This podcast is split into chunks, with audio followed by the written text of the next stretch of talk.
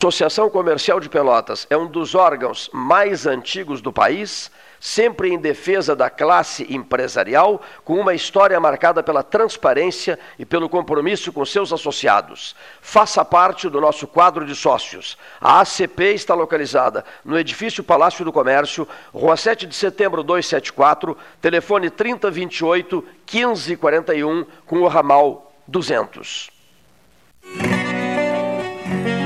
Consciência, condados e união. Foi implantada a cor de cada região. Distanciamento controlado é o nome. Feito assim com a cabeça e o coração. E apesar de tudo que já fizemos, de façanhas até aqui enfileiradas não podemos afrouxar ou baixar guarda, porque vidas precisam ser cuidadas. Não podemos entregar o corona de jeito nenhum, amigo e companheiro. Bota a máscara, segue o protocolo. Cuida de ti da região do estado inteiro. Acesse distanciamentocontrolado.rs.gov.br e siga os protocolos da sua região. Governo do Rio Grande do Sul. Novas façanhas. Nos últimos meses, o Sanep investiu muito no abastecimento de água. Foram construídas subadutoras, feitas substituições de rede, limpeza da tubulação e reativação de reservatórios. Nossos servidores também foram valorizados. Criamos adicional salarial de difícil acesso, compramos equipamentos de proteção individual, novos vestuários, novos veículos e o horário de atendimento foi ampliado. Tudo isso para melhorar o serviço à população. Você contribui e o Sanep retribui. Bom Sul, qualidade em carnes suínas e bovinas. Avenida Fernando Osório, 6959. Telefone 3273-9351. A gente sabe, nem mesmo durante uma pandemia, você que é produtor rural pode parar, porque é o seu trabalho que alimenta o Rio Grande, o Brasil e o mundo. E é por isso que no Plano Safra 2020-2021, o Banrisul ampliou os recursos para ajudar ainda mais quem produz. É crédito para ampliar, modernizar e rentabilizar a sua produção agrícola ou pecuária. Fale com seu gerente. Banrisul, o agro é o nosso chão. Suba no caixote do Café Aquário para debater a duplicação da BR-116. Vivemos um momento onde o medo e a incerteza são sintomas que imperam no mundo. Nessas horas, precisamos nos colocar no lugar do outro e tomar atitudes pensando na saúde de todos, principalmente dos idosos. É como diz o ditado: uma mão lava a outra. Por isso, transforme as medidas de prevenção em hábitos no seu dia a dia. Cuidar de você é a melhor maneira de cuidar de todos, conter a disseminação e prevenir o coronavírus. Secretaria da Saúde, Governo do Rio Grande do Sul. Em tempos de pandemia, a solidariedade é cada vez mais urgente. A campanha do Agasalho Ecosul convida você a doar um abraço em forma de agasalho. Selecione as peças que pode doar, higienize e deixe nos pontos de coleta da campanha. Rede T Farmácias, Postos do Guga, Macro Atacado Treixel, SESI, Colégio Gonzaga e G Gotuso. Vamos juntos abraçar essa causa e transformar o frio em calor humano. Ecosul, sempre ao seu lado. A fake news vem destruindo as redes sociais. A diversão, o entretenimento deu lugar a uma maciça propagação do ódio, da segregação, do racismo, da polarização política e um crescimento gigantesco do número de haters. Por conta deste ambiente hostil, as maiores empresas do mundo, entre elas Coca-Cola, Unilever, Starbucks, Adidas, Pepsi, Levis, Ford, Lego, HP e muitas outras gigantes mundiais pararam de anunciar no Facebook, Twitter e Instagram e aderiram à campanha hashtag Stop Hate for Profit. Pare de dar lucro ao ódio. Agora, estas empresas estão investindo cada vez mais sua publicidade em veículos mais confiáveis e tradicionais, como TV, rádio e mídia impressa. A publicidade exige respeito e quando feita por bons profissionais e em veículos seguros, é a melhor maneira de fazer seu negócio virar um sucesso. Por isso, pense bem antes de jogar a sua marca no mundo sem lei da mídia digital, onde se trava diariamente uma guerra entre o fato e o fake. Rádio. A sua tradição comprova a sua reputação inabalável. Genovese Vinhos, Delicateces, produtos de marca, a qualidade de sempre. Ligue 3225 7775, Doutor Amarante 526. Visite a sua Genovese Vinhos. Manter a distância segura no trânsito e o distanciamento social são atos de empatia. Coloque-se no lugar do outro. Se sair de casa, lembre-se de ficar do lado da vida. Distância salva, no trânsito e na vida. E se puder, fique em casa. Movimento Empatia no Trânsito. Detran RS e Governo do Estado do Rio Grande do Sul. Novas façanhas. Transformar sonhos em realidade. A Life Sleep Comfort chegou para ser a primeira multimarcas premium de colchões da região sul. As melhores marcas mundiais: a americana Simmons, a espanhola Flex, a francesa Epeda, todas em um só lugar. Tecnologia e qualidade internacionais com preço acessível. Life Sleep Comfort. Em Pelotas, na Osório, esquina Voluntários, na Professor Araújo 1458 e no Shopping Pelotas. Ótica Cristal, crediário, cartão ou cheque, a vitrine do calçadão da Andrade Neves. Panemio, alimentos saudáveis e conveniências. Osório, esquina Rafael Pinto Bandeira. Teleentrega 3225 2577. Pelota Negócios Imobiliários, Administração, Venda e Locação de Imóveis. Uma nova opção no mercado de Pelotas e região. O profissionalismo que você precisa com toda a atenção que você merece. Pelotaimóveis.com.br. Rua Santa Cruz 1679. Celular e WhatsApp 91 11 7432. Telefone 3227 7077. Pelota Negócios Imobiliários.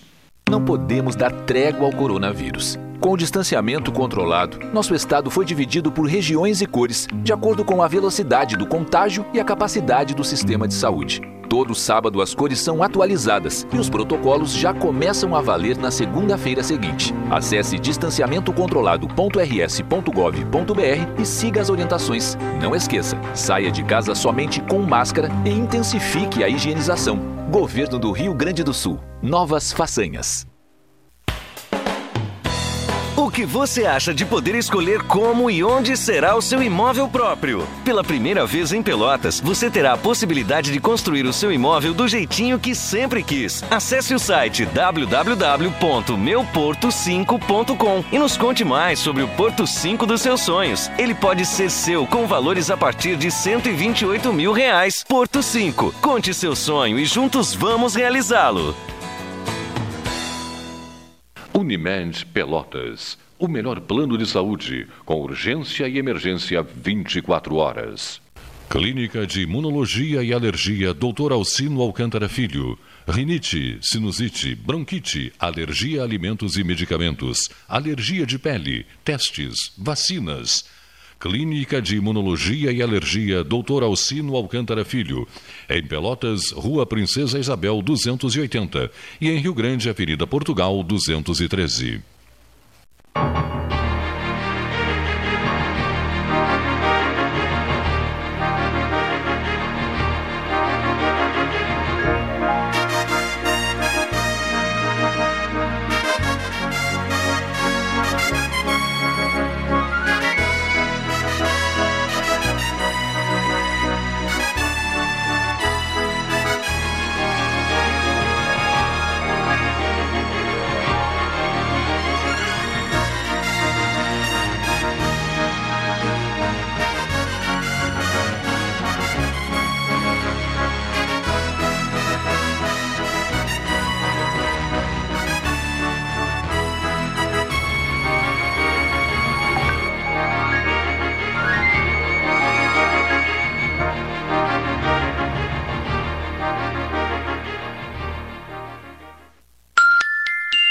Treze horas. Senhores, boa tarde. Esta é a mesa, 13 horas.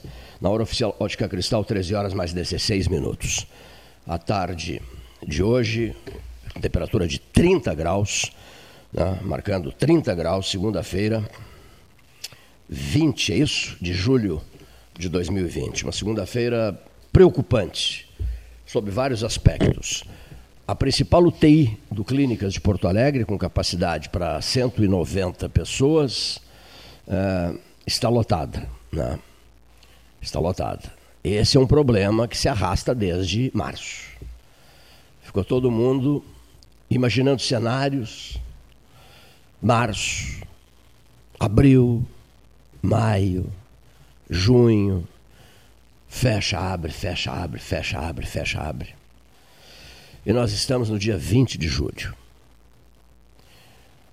Quadros delicados no Rio Grande do Sul, bem delicados.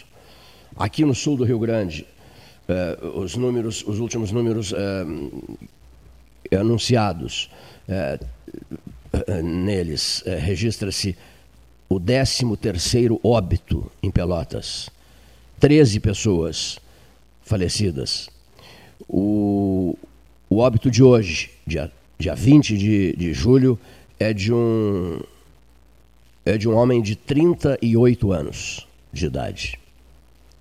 Óbito número 13. 20 óbitos em Rio Grande. E essa notícia de Jaguarão, o jornalista Sérgio Cabral foi quem recebeu a informação, conversando com uma pessoa amiga dele em Porto Alegre, um casal de Jaguarão, na faixa entre 50 e 60 anos, porque nem os nomes foram divulgados ainda. A Secretaria da Saúde de Jaguarão não os divulgou. Não posso. Me ajuda? Não, não, não. Deve ser Porto Feliz. Bom, a Secretaria da Saúde de Jaguarão não os divulgou e Porto Alegre a mesma coisa, não os divulgou. Então nós não sabemos os nomes do senhor e da senhora e não sabemos é, mais alguns dados necessários uh, a propósito, idade deles, uh, nomes completos, idade deles e tal. O senhor que faleceu desse casal, eu postei a fotografia da senhora, que o Sérgio Cabral conseguiu. A fotografia dessa senhora está postada no, no, no meu Facebook, na minha página de Facebook, do Facebook, da rede social, que eu, que eu a utilizo exclusivamente para prestação de serviços exclusivamente para prestação de serviços, utilidade pública, dar ideias, ouvir ideias, repassar ideias para autoridades, etc, etc. É o que eu faço, entendeu? Às vezes me exalto, me exalto um pouco, se depois me acalmo, porque está todo mundo assim, as pessoas estão angustiadas, né? Ontem, por exemplo, um movimento intenso em determinados pontos da cidade, é uma coisa preocupante, né? desnecessária, as pessoas devem ter um controle maior, porque eu até disse, vou, vou repetir aqui, já cogitamos instalar o 13 horas com uma maleta de transmissão na entrada de uma UTI. Não para entrarmos na UTI, evidentemente, até porque há, há um, mas que coisa esse telefone 011. Esse telefone 011 berra noite e dia, é uma, é uma coisa impressionante. Que coisa impressionante esse 011. Acontece com o senhor ouvinte? Esse 011 é, é, ina, é, ina, é inaturável, inaturável roda noite e dia, bate, toca noite e dia o 011 esse, em pleno programa. Mas voltando ao que eu estava dizendo, a vontade que chegamos a pensar nisso, de levar o equipamento com maleta de transmissão para a antessala de uma UTI. Mas que coisa, para a antessala de uma. Vou desligar o celular, só posso fazer isso. Para a antessala de uma UTI. Muito bem. Qual, qual, o objetivo? Ouvir os médicos, os enfermeiros, serviço de enfermagem, ouvir os médicos. Com, com, qual finalidade? Até o meu estimado amigo Robson Barenho se manifestou sobre isso hoje numa conversa de rede social. A finalidade seria a seguinte: dar ao ouvinte, dar ao ouvinte, o cidadão comum, como, como nós somos, os cidadãos comuns, nós cidadãos comuns que tocamos o barco, dar ao ouvinte que abusa, que exagera, que se expõe, que corre riscos dar a ele uma ideia de como é que é uma UTI, o que é que se sente no interior de uma UTI, o calvário que é uma UTI, o sujeito entubado, tomando todo tipo de medicação, dormindo muito, entrando em coma, saindo do coma, sabe? Sem perspectiva de se não sabe quando vai sair, semana que vem, mês que vem, no outro mês. É isso que eu queria repassar para o ouvinte. Até porque testemunhei no dia a dia, durante 90 dias, o caso do Hermes Ribeiro de Souza Filho, e durante 85 dias, o drama do José Raimundo, do nosso cirurgião, doutor José Raimundo, amigo querido. Ambos amigos queridos. Eu, nós, Gastal, Leo, Leonir, Todos os dias a gente dava notícias, fazia entrevistas, liberava boletins para as redes sociais, para o site do 13, etc, etc, etc. Todos esperançosos e cheios de um desejo incontido de vê-los de volta para suas residências. Não voltaram para suas residências. Testemunhamos, não é, José Antônio Lanque? 90 dias do Hermes, 80 dias, 85 dias do José Raimundo. Então, essa vontade nossa do 13 é, ela, ela é muito, muito, muito clara, muito objetiva. Eu acho que é só na burdoada que as pessoas aprendem. Que se um camarada ouvisse o depoimento de um médico, ouvisse o depoimento de um, de, de, da enfermagem, etc., dizendo qual é o estado de espírito de quem está ali, vivendo esse calvário, de quem está ali. Não, que descontrola o raciocínio todo, né? O estado de espírito de quem está ali vivendo esse calvário, o testemunho dos médicos e dos enfermeiros, que são os únicos que têm acesso a, um, a, uma, a uma unidade de terapia intensiva, sobretudo por Covid-19. Repassar isso para o cidadão era um desejo meu para que as pessoas acordassem, descobrissem a verdade, ouvindo relatos pesados. Eu acho que as pessoas precisam, precisam se ouvir relatos pesados, porque senão o espetáculo que se assiste é a mediocridade de cronistas esportivos defendendo furiosamente a realização de jogos. Mas, meu Deus, há jogadores com, com, com positivados na dupla Brapel. Há jogadores positivados com Covid-19 na dupla Brapel e queriam fazer Brapel. Meu Deus, o que, que estão pensando? O, o, o, o que, que se passa numa cabeça dessas, meu Deus do céu? E fazendo pregações radiofônicas, enlouquecidas, ensandecidas, em favor do Grenal, com justificativas infantis. O timinho dos gurizinhos que estavam jogando num campinho, não sei aonde, estavam alegres, felizes, a, a, a, molecada rindo, brincando, tem que seguir a molecada, mas como seguir a molecada? É, essa é a lição que se quer dar para a molecada? Vão jogar futebol por tudo aí, num momento em que se fala em, em medidas mais drásticas, em lockdown, nisso, naquilo, naquilo outro, no momento em que se fala nisso, outros ficam pregando por microfones poderosos. A brincadeira futebolística. E insistem e teimam e agridem os que pensam diferente. É muita burrice, sinceramente. Muita burrice esparramada pelo Rio Grande. E depois vem aquela questão toda das bandeiras, né? O prefeito de Rio Grande sofreu duros ataques por causa da bandeira preta, né? Duros, a situação de Rio Grande é, é, é lamentável. É dolorosa a situação de Rio Grande. E nós estamos vivendo momentos de tensão, de expectativa. O desejo de todos nós é de que as coisas se organizem, de que tudo se ajeite porque esse é o desejo. Eu quero que todos estejam dizendo assim: meu Deus, graças a Deus, os números, os números melhoraram, estão caindo. Agora, estamos no inverno, e com outros prejuízos ainda, Gastal, porque nós estamos no inverno, que era rigoroso, deixou de ser. Então, é um convite à gripe. Você estava numa temperatura de zero grau, 7 abaixo de zero, lembra? 7,1 abaixo de zero, 7,8 abaixo de zero, 1 grau, 2 graus, 3 graus, 4 graus, daqui a pouco 30 graus, nós estamos com 30 graus. Então cuide-se, porque um resfriado nesse momento não é uma boa. Abre portas outras desagradáveis e, e, e preocupantes. Então, por exemplo, essa semana era, era a minha pergunta da, da, da semana. É, quando vai passar esse, esse, esse verão de 2020 no, no, meio, no meio do inverno? Quinta, aí gela. Aí gela, esfria, a temperatura vai lá embaixo.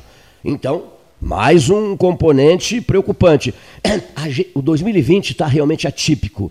Nós enfrentamos em março uma estiagem histórica. Saímos de uma estiagem histórica no mês que era o famoso mês das águas de março. Saímos para uma pandemia que começa em março. E tenho ouvido muitas análises de lideranças no Rio Grande do Sul dizendo assim: houve descuidos. Porque se em março a coisa não estava tão complicada, fecha tudo, né? Em março. Depois abre, fecha, abre, fecha. e assim a gente veio. Março, abril, maio, junho, estamos em julho, 20 de julho. Abre, fecha, abre, fecha, abre, fecha, abre, fecha. Estamos no inverno. O Gastão está dizendo que na quinta-feira volta o frio. E as preocupações também voltam. E uma outra coisa que precisa ser dita, é doloroso, mas tem que ser dito, olha aqui, ó. As pessoas que estão trabalhando, eu ouvi de um entregador isso, de, de um mototaxista, ele diz assim, olha, olha aqui o 011 de novo. As pessoas que estão trabalhando, não estão trabalhando por prazer, estão trabalhando para sobreviver. Quem está trabalhando sabe que deveria estar em casa que deveria ficar em casa, que não poderia, sob hipótese nenhuma, sair de casa. Mas e aí? Aí entra o Leque, o Nilson Leque, e a boia, seu Cleiton. Você tem que correr atrás da boia. Agora, quem não precisa de correr atrás da boia, tá tudo bem, obrigado. Agora, quem precisa botar comida para dentro de casa, para dentro de casa, pagar impostos, porque os, os boletos não param de chegar, que, que a pessoa vai ficar fazendo? De braços cruzados dentro de casa, com medo de, de contrair a, a doença, sem dinheiro, sem perspectiva, sem nada? Então vamos, vamos respeitar os que estão trabalhando. É muito cômodo fazer discurso bonitinho em ano eleitoral. É muito bonito o discurso, tá entendendo? Mas, mas não, tem, que, tem que avaliar os que precisam trabalhar. Ninguém está trabalhando por, por querer eh, eh desafiar a, o vírus. Não, estão trabalhando por necessidade. Ponham isso na cabeça, pelo amor de Deus. Às vezes eu assisto brigas, debates acalorados, desnecessários, inconsequentes, que não levam a nada. Absolutamente a nada. E se todo mundo parar? E se o supermercado fechar? E se a farmácia fechar? E se a padaria fechar? E se o supermercado fechar? E se o açougue fechar? Se o taxista for para casa, o camarada do Uber for para casa, o mototaxista for para casa, e aí, é isso que vocês querem? Então pega a chave e atira no seu Gonçalo. Atira a chave da cidade do São Gonçalo, é isso que vocês querem? Tem que ter um, um Ah, outra, se os hospitais pararem, porque o, o sujeito que está dentro do, do hospital está correndo seríssimo risco. Seríssimo risco de vida.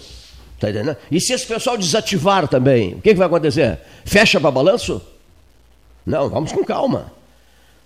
Fique em casa, tudo bem. Se você pode ficar em casa, fique em casa. Mais do que isso, deve ficar em casa. Se você pode ficar em casa, você deve ficar em casa.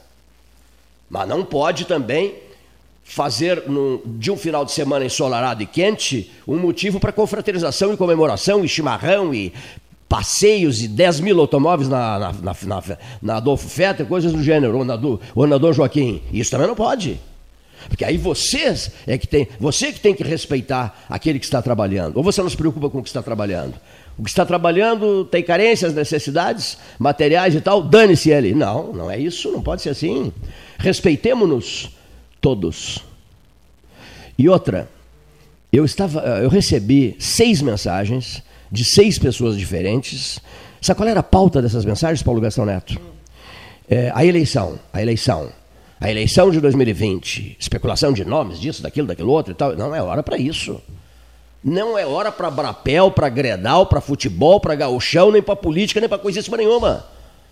É hora para bom senso, é a hora da ciência.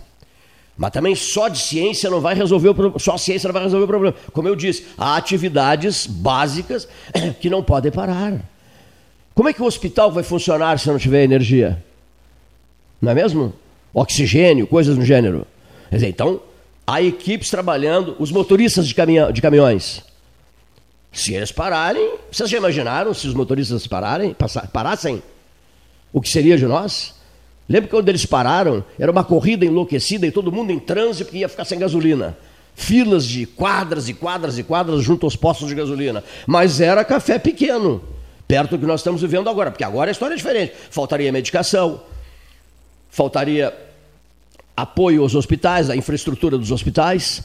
Se os caminhoneiros parassem, que não vão fazer isso, eu só estou dando um exemplo aqui. Quando pararam, a gente era feliz e não sabia. Todo mundo em transe, ah, vai ficar sem gasolina, que barbaridade. Fiquei três horas numa fila para conseguir abastecer. Mas isso é café pequeno. Fica em casa. Se está sem gasolina, fica em casa. Sai a pé, de bicicleta, de qualquer jeito. Vá caminhar, porque é bom para a saúde. Agora, éramos felizes e não sabíamos. E estamos vivendo, ouvintes, uma das fases mais terríveis e nebulosas das nossas vidas. Todos nós. Todos nós estamos vivendo a pior fase das nossas vidas. Porque não se esqueçam que depois da pandemia, se ela acabar em curto espaço, em médio espaço de tempo, ou se não acabar e for dominada através de vacinas, a Oxford está fazendo sucesso, teremos uma outra, uma outra pandemia, a pandemia econômica. Para não falar na pandemia política. Para não falar na pandemia política. E usando essa palavra política, por favor, recolham-se. Não é hora para conversa sobre eleição 2020. Esse assunto está fora das manchetes. Está na mesa, na gavetinha da mesa, muito bem engavetado esse assunto, porque ninguém quer ouvir falar em eleição. Sabe o que as pessoas querem ouvir falar, seu Leonir Bade? Em saúde. As pessoas querem viver, querem sobreviver a esse caos todo que estamos enfrentando. Enfim, esse é o meu comentário de abertura. Desculpem pela, pelos sinais de. Eu até estou cansado, confesso. Nós estamos aqui desde 16 de março todos os dias aqui, ouvindo pessoas pelo telefone celular, pelo WhatsApp. Há quatro meses. Estamos há quatro meses, todos os dias aqui. E, e eu tenho assistido um festival de trapalhadas de toda ordem no Rio Grande do Sul e no Brasil. E o que mais me repugna e, e enoja é essa comercialização de respiradores superfaturados e o sujeito que faz isso, e vários estão fazendo isso, ficam com a mesma cara de pau que enrolou o otário do eleitor, nós, cidadãos. Otários. Por excelência, para sempre otários. O desencontro de conceitos, né, de uma esfera federal para a esfera estadual, para a esfera municipal, uh, o desencontro de conceitos da área comercial, da área econômica com a área política, tudo isso eh, fica evidenciado e as pessoas começam né, a, perceber eh, essa fragilidade né, nas decisões. Tem sido desde o início. Agora há pouco teve a manifestação do número 2 da Organização Mundial de Saúde, né, dizendo que o Brasil teria, de certa maneira, atingido um platô, que seria um nível né, de, de, de, da pandemia, mas que não, não, não mostra na recuo, não mostra ah, algo que faça com que as pessoas confiem na, na, na, nesse recuo. Então, essa questão que tu falaste da, da, das bandeiras, elas, uh, de uma certa maneira, o Estado tinha o controle absoluto da, das decisões em relação às bandeiras, agora os prefeitos já estão chamando para si e, e, o Estado, de certa maneira, lava as mãos, né, não se envolvendo muito deixando que cada prefeito tome a sua decisão, como foi o caso de Rio Grande, que chegou a decretar bandeira preta sem estar em bandeira preta. Ah, o prefeito de lá, o prefeito Alexandre Lindemeyer, ele próprio decretou a bandeira preta. Né? E nós, com bandeira laranja, a partir de amanhã, poderemos ter também né, uma manifestação que é aguardada da, da, da, prefeita Paula sobre se vai adotar os mesmos, né, os mesmos, uh, digamos, Uh, conceitos utilizados para a bandeira laranja. Uh, sobre futebol, achei muito interessante uma manifestação do Luiz Arthur Ferrareto, né, na, nosso amigo e que é professor de rádio da, da URGS, né, falando sobre justamente né, uh, o momento em que o rádio vive, que não é muito diferente da televisão, Cleito. a televisão está perdendo espaço no futebol, né? as grandes redes de TV estão perdendo espaço para as TVs dos clubes, que através do YouTube estão fazendo transmissões. Eh, e aconteceu recentemente a final do Campeonato Carioca, o Fluminense colocou na Flu TV 3 milhões e meio de espectadores no YouTube com a transmissão do clube, do time, né? do jogo do, do, do, do Flamengo e Fluminense. E o clube acabou faturando na publicidade, nos acessos, e isso deu diretamente para o clube uh, uma receita. E, e, o Ferrareto fala no seu post sobre a questão da narração do futebol, como é que vai ser a alegria de narrar um gol em meio à tristeza das mortes pela pandemia, né? como é que o, o, o, o narrador esportivo vai se comportar, que, que, que, conceito será esse de novo tempo, né? qual o tom possível para narrar uh, a alegria de um gol ao meio ao sofrimento provocado pela Covid-19. Né? E as próprias emissoras, as, as rádios, estão avaliando uh, o impacto né, sobre a sua credibilidade nesse processo todo. Né? E tem mais uma coisa: assim como aconteceu com a televisão, os próprios clubes vão criar os streams deles para transmissões. Faturar diretamente. Faturar diretamente. Daqui a pouco vai ter a rádio, a rádio Chavante na, pela internet, que vai narrar os jogos do Brasil, faturando diretamente, uh, diretamente para o clube. Ela e o torcedor vai ouvir a rádio lá, que vai ter todo o. o da mesma forma. E, e da mesma forma que na televisão. Interagir. Então o Ferrareto foi muito feliz nesse post dele em relação à questão do futebol e as mudanças que o rádio vai sofrer a partir dessa pandemia, eh, no pós, na pós uh, pandemia. Tá Era esse o meu comentário. Prefeito, prefeito Naldo Vigert, boa tarde. Boa tarde, eh, Cleiton. Tudo bem? Tudo bem com o senhor? Prazer imenso em ouvi-lo.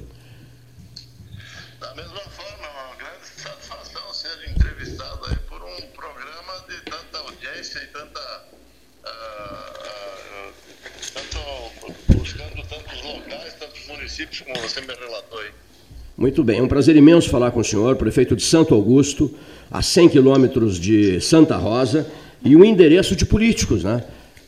Nós conversávamos há pouco na sala, na sala Bruno de Mendonça Lima, ao lado aqui, é, sobre os vultos políticos de Santo Augusto. Se não vejamos, Jerônimo Gergen, né, com quem conversei tanto desde, desde ontem à noite, Pompeu de Matos, é filho, é filho de Santo Augusto, Hernani Polo, presidente da Assembleia Legislativa do Estado do Rio Grande do Sul, frequentador do debate 13 horas, amigo da casa, da Rede Sul Rio Grandense Rádio, do debate 13 horas, e inclusive transmitimos a posse dele como presidente da Assembleia Legislativa uh, recentemente.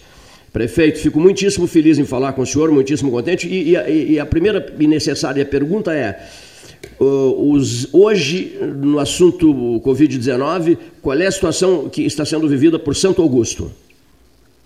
Bom, aqui em Santo Augusto, nossa, nosso município é um município pequeno, né? São 14 mil habitantes.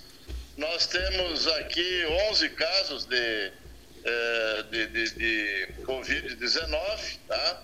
Desses 11 tem duas internações que já estão uh, praticamente resolvidos e nós tivemos um óbito no início aí de uma paciente que veio de outro município, é moradora daqui, mas estava em outro estado e chegou aqui já com a situação dela bem grave e acabamos encaminhando ela para UTI imediatamente, praticamente chegou no nosso hospital e já foi para UTI e acabou falecendo. Mas a situação aqui está sob controle. Nós estamos bastante tranquilos quanto à, nossa situação, em que pese que o governo do estado acabou nos incluindo aí na, na bandeira vermelha desse fim de semana. Nós encaminhamos o recurso, estamos aguardando para ver se voltamos ao nosso status da bandeira laranja. Bom, vocês estão situados a 100 quilômetros de Santa Rosa e a quantos quilômetros de Porto Alegre, prefeito? É, de Porto Alegre são praticamente 500 quilômetros, 400 e quase 500. 500 quilômetros de Porto Alegre. Bom, o, o senhor, pelo que está dizendo, tem restrições às bandeiras? Não, é verdade, a verdade é a seguinte, eu, na minha ótica, eu entendo que é, essa história de você restringir o comércio e tal não é a, a, a melhor solução. Nós temos sim é que ter ah, as medidas de higiene, que são amplamente divulgadas, aí nós estamos mantendo isso, né? E ah, aqui nós estamos utilizando o tratamento precoce dos casos de Covid que, que nós temos suspeita. Sim. Já na suspeita nós já estamos tratando precocemente. Bom, as manchetes de hoje, por exemplo, prefeito é, Naldo Vigert de Santo Augusto, as, grandes manchetes do dia reportam-se a, a UTI, a principal UTI do Estado, do Conceição, né? do, do, do, do, Clínicas, perdão, nada de não, não é Clínicas, não é, não é Conceição coisa nenhuma, do Clínicas, do Hospital de Clínicas. A principal UTI do Estado está lotada. Sei, é verdade, mas nós aqui na nossa região, nós até referência aqui é o município de Ijuí. Qual é a... No município de Ijuí nós, nós, nós temos as UTIs aí, tem uh, vagas. Vagas, ainda, tá. né? Mas nós aqui em Santo Augusto nós não temos UTI. Sim. E tivemos então esses casos aí que nós acabamos encaminhando, foram atendidos e já estão tendo alta. Então aqui em Santo Augusto a situação está muito bem controlada. Bom, eu queria que o senhor nos desse uma ideia sobre a região na qual o senhor vive, sendo prefeito de Santo Augusto, do ponto de vista econômico. Qual é, digamos assim, a, a- a- a sua expectativa para o pós-pandemia, pós-pandemia, se é que vamos ter o pós-pandemia a curto ou a médio prazos? Né? Bom, aqui é o seguinte, a nossa região ela é essencialmente agrícola, né? O nosso grande, a nossa grande fonte de renda aqui é o agronegócio, a agricultura, pecuária, né? E eu acredito que não vai haver, para os produtores em si, não vai haver um grande problema no que se refere ao município de Santo Augusto. Mas para o produtor, mas a arrecadação, por exemplo, a nível de estado, deverá cair é, muito e, e com certeza também a nível de- da, da União. Sim. E por consequência disso, nós vamos evidentemente ter uma queda na nossa arrecadação para o próximo exercício, que o nosso pessoal do, do- da- das finanças aqui, eles esti- estimam que pode ser alguma coisa próximo de 30%, né? Puxa. Então isso seria realmente uma, uma, uma consequência séria. E como eu disse, os nossos produtores propriamente dito, talvez não sintam isso, porque aqui não teve uma estiagem importante, o pessoal manteve a, a sua, as suas atividades mais ou menos eh, sem maiores interrupções, né? Sim. Mas a, a, a tendência, evidentemente, é que a, nossa contribuição para o ICM do Estado, né, é, no- aliás, a nossa arrecadação, a nossa parcela do ICM do Estado vai, vai cair porque houve, pelo que eu entendo, esse sistema de eh, diminuir as atividades comerciais, industriais aí do Estado todo, deverá ter uma consequência séria na arrecadação do Estado. O, o- o presidente da Comissão de Orçamento e Finanças da Assembleia e ex-presidente da Assembleia, deputado Luiz Augusto Lara, eh, numa entrevista concedida a nós na, na sexta-feira passada, né, falou sobre a negociação que começa, a, a conversa intensa que começará agora entre os parlamentares, os parlamentares da Assembleia Gaúcha, quanto a, a uma reforma, quanto à reforma tributária pretendida pelo Palácio Piratini.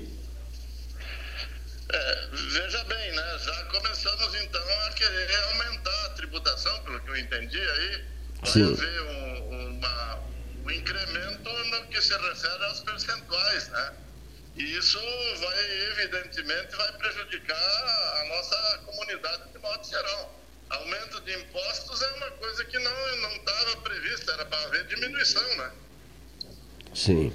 O senhor esperava uma diminuição. Não, o governo diz que uh, os índices serão os menores possíveis, né?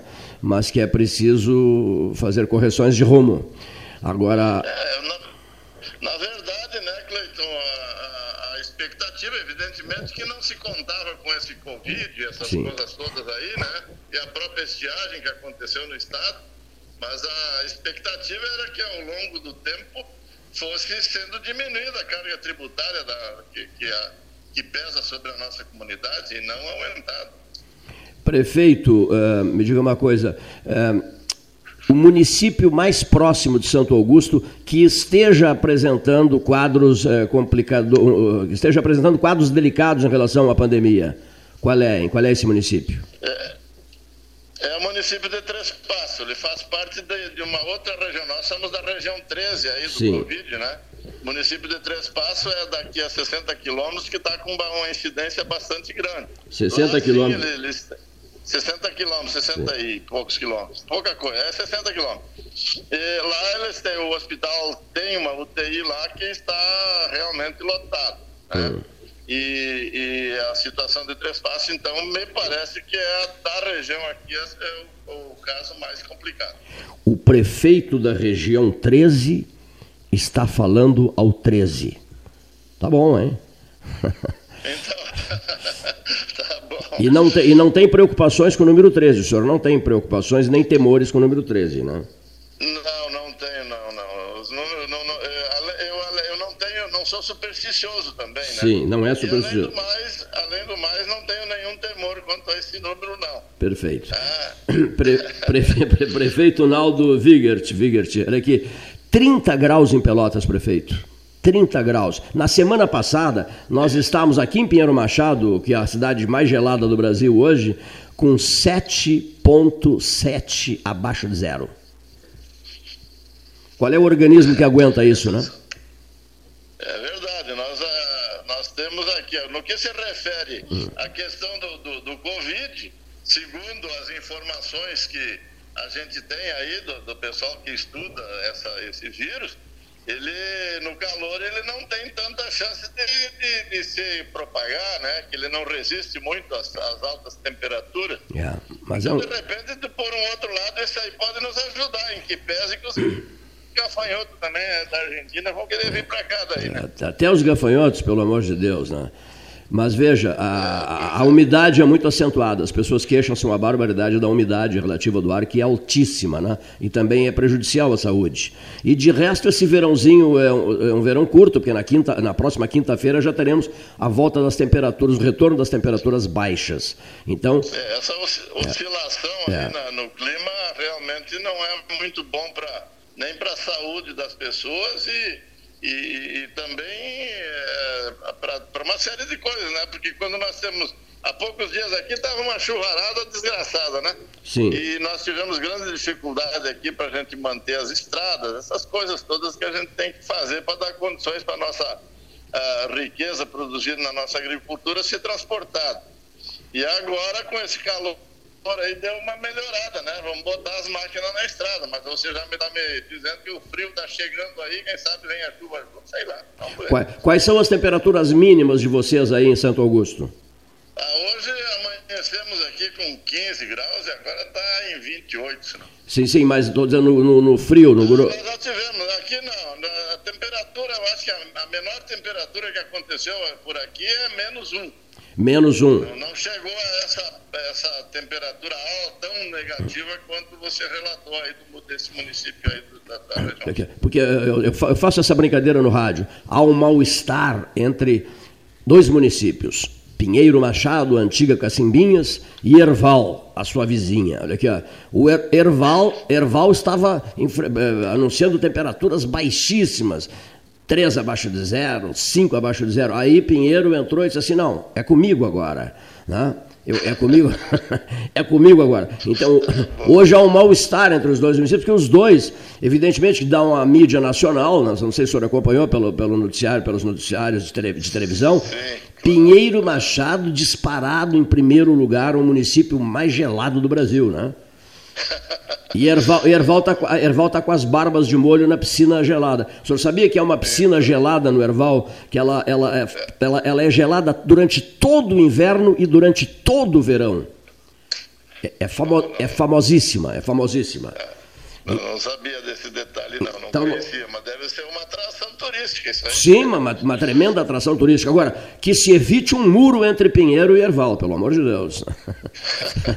prefeito, prefeito Naldo Vigert, olha aqui, eu vou, eu vou, nós vamos enviar o podcast da sua fala para o senhor e para alguns vultos políticos de um município com 14 mil habitantes. Observe, ouvinte, a força política de Santo Augusto. Um município com 14 mil habitantes, tem a presidência da Assembleia Legislativa do Rio Grande do Sul, com Hernani Polo, tem o deputado federal Jerônimo Gergen, tem o deputado federal Pompeu de Matos, e quem mais? Mas aqui, viu, isso aí é histórico aqui, viu, Sim. Cleito? Porque nós, é daqui também, já falecido, agora o ex-deputado Valdir Walter, que foi constituinte, que foi Valdir. secretário de Estado, né? o tio do Jerônimo, que é o Alecrim de Santana de Moraes, que já foi deputado também, também é daqui de Santo Augusto. Então aqui é a terra dos deputados. Meu Deus, eu vou me mudar para Santo Augusto.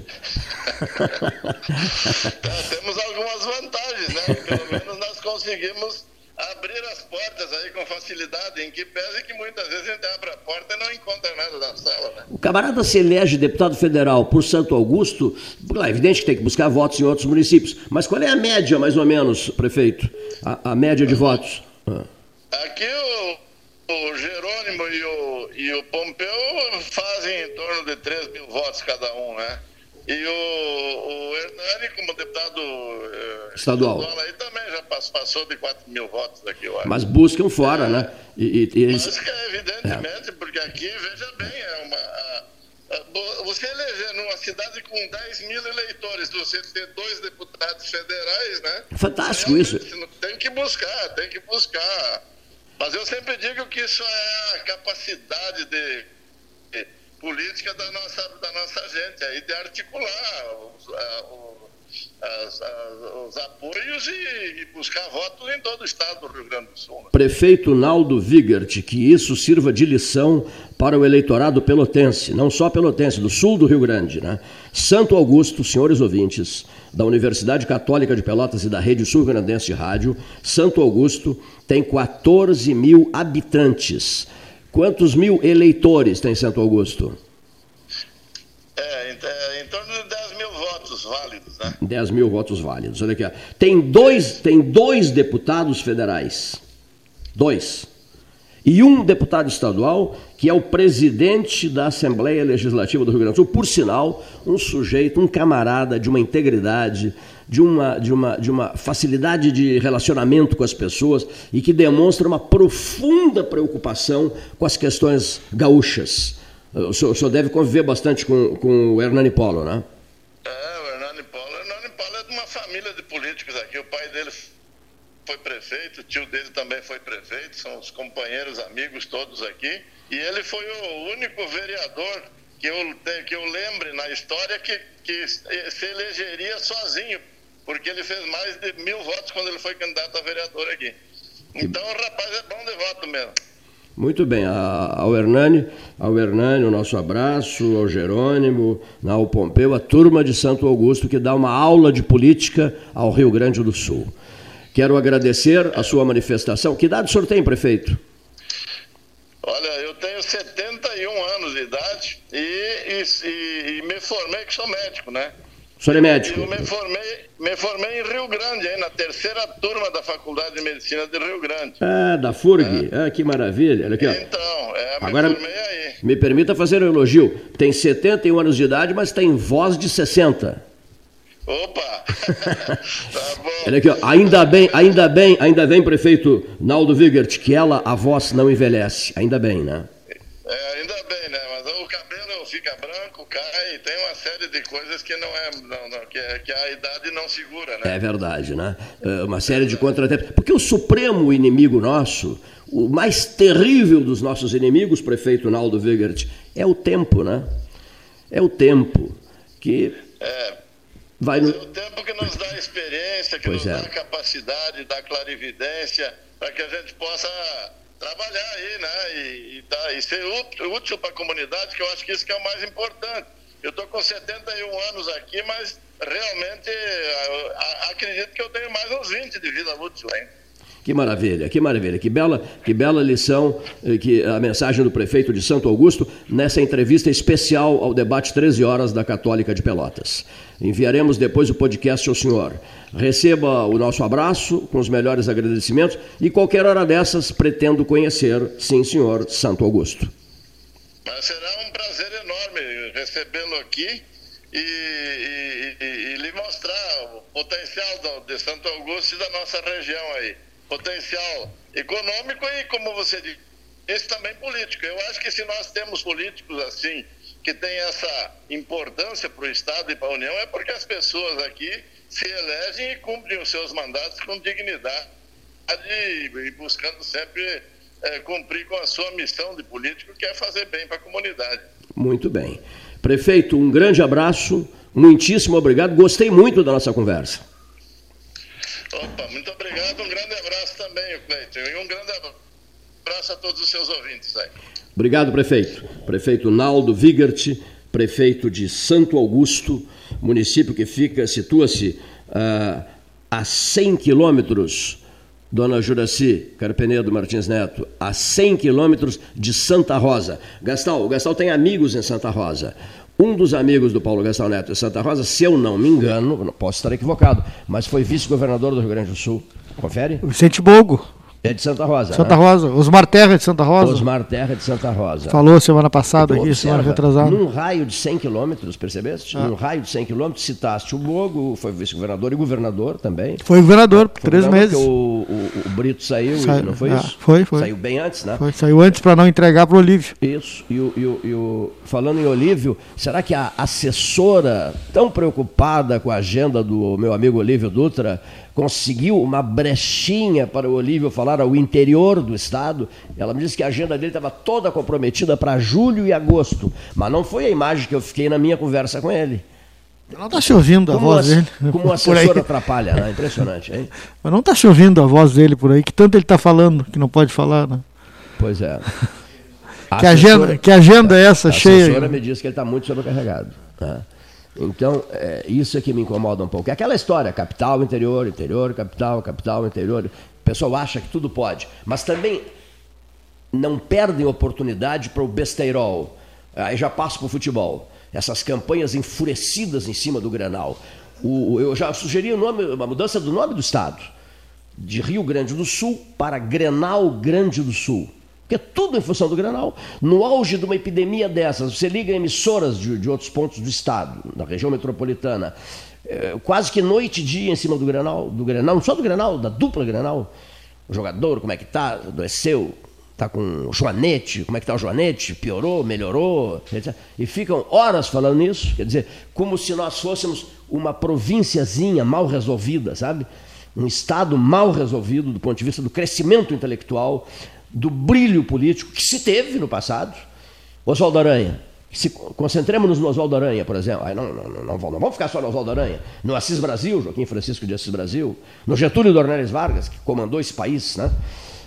Fi- virou, um, virou um símbolo nacional. Existia, existia Grenal e não era ah, o assunto E não é principal, assim, né? Claro, já existia Grenal, Existe, bem. também, mas Ah. dentro de um parâmetro razoável, Júlio né? de Castilhos, Paulo. Mas, Júlio de Castilhos, meu Deus do céu. Meu- Deus do céu, nós ficaríamos assim, eh, João Neves da Fontoura, tribunos notáveis do Rio Grande. O próprio Lindolfo, o próprio Lindolfo Collor, que foi ministro do Trabalho, né? Era um sujeito que articulou 30. Agora, se, se, se articulou errado na visão de alguns, não é, essa, não é isso que está sendo avaliado. Está sendo avaliada a qualidade o patamar ao qual chegaram os líderes políticos de outros tempos, de 30, e seguiu, e foi embora, etc. O Gastão mesmo testemunhou uma briga feia minha com o deputado federal em Brasília, quando eu citei Oswaldo Aranha, ele achou que eu não sabia nada de Oswaldo Aranha.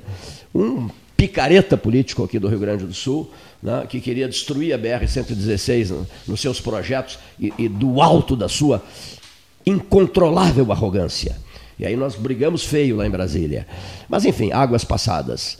Eh, águas passadas não movem moinhos. As águas de março, não, não, não, não tivemos, né? Não houve águas em março, e sim estiagem em março. São quase duas da tarde. Só re- re- re- eh, porque umas mensagens que chegaram aqui, as pessoas buscando, buscando informações. Olha Aqui, ó. O, o prefeito, o prefeito Gastal, Naldo Wigert, foi o primeiro prefeito do Rio Grande do Sul a receitar ivermectina. Certo? Esqueci de, de encaminhar essa pergunta a ele. Foi o primeiro prefeito. Bom, a informação, um pedido, nós não temos os nomes, respondendo à mensagem, nós não temos os nomes do casal de, de Jaguarão que faleceu no hospital em Porto Alegre. Ele foi sepultado, já foi sepultado em Porto Alegre. A esposa dele está sendo trazida para Jaguarão, será sepultada esta tarde em Jaguarão.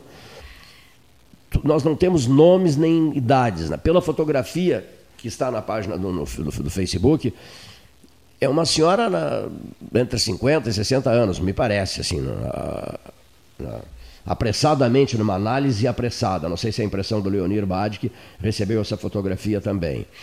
E, e- e a filha deles, que estava cuidando a mãe no hospital em Porto Alegre, contraiu o Covid-19 e está sendo tratada na capital do Rio Grande do Sul.